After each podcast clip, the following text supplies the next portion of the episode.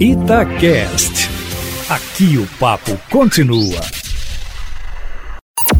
Em cima do papo, com Edilene Lopes. A vinda do presidente da República na quarta-feira em Ipatinga promete movimentar o Vale do Aço, Júnior. Conforme nós informamos em primeira mão no fim de semana, Jair Bolsonaro vem ao estado para a retomada de um alto forno da Uzi Minas que estava desligado. O governador Romeu Zema vai acompanhá-lo na agenda marcada para as 11 da manhã.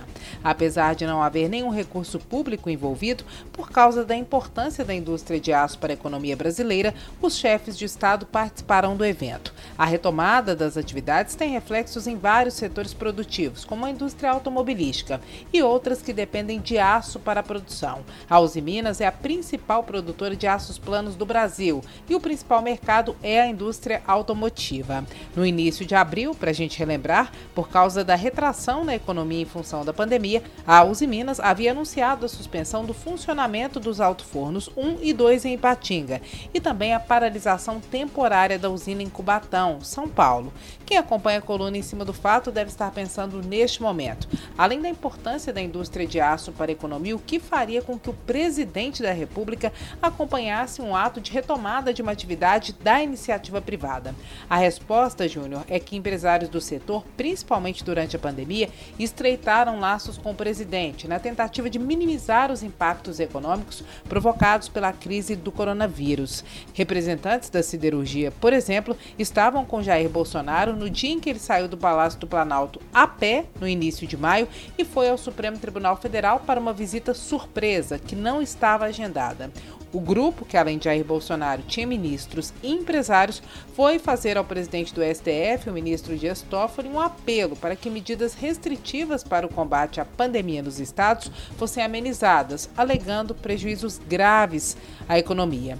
A visita a Ipatinga Júnior também terá reivindicação, só que dessa vez a ajuda do presidente é que será solicitada.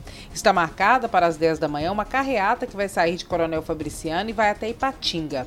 O ato é uma manifestação de apoio ao presidente e, ao mesmo tempo, um pedido de socorro. De acordo com os organizadores, donos de pelo menos 30 trenzinhos da alegria, do tipo carreta furacão, sabe?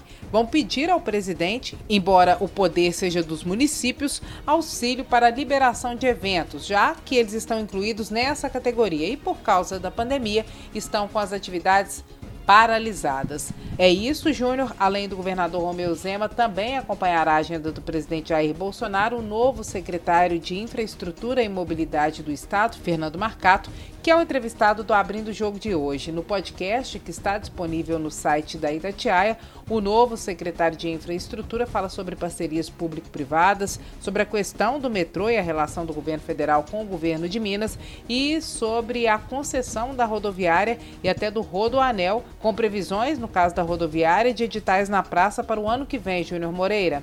Amanhã eu volto, sempre em primeira mão e em cima do fato.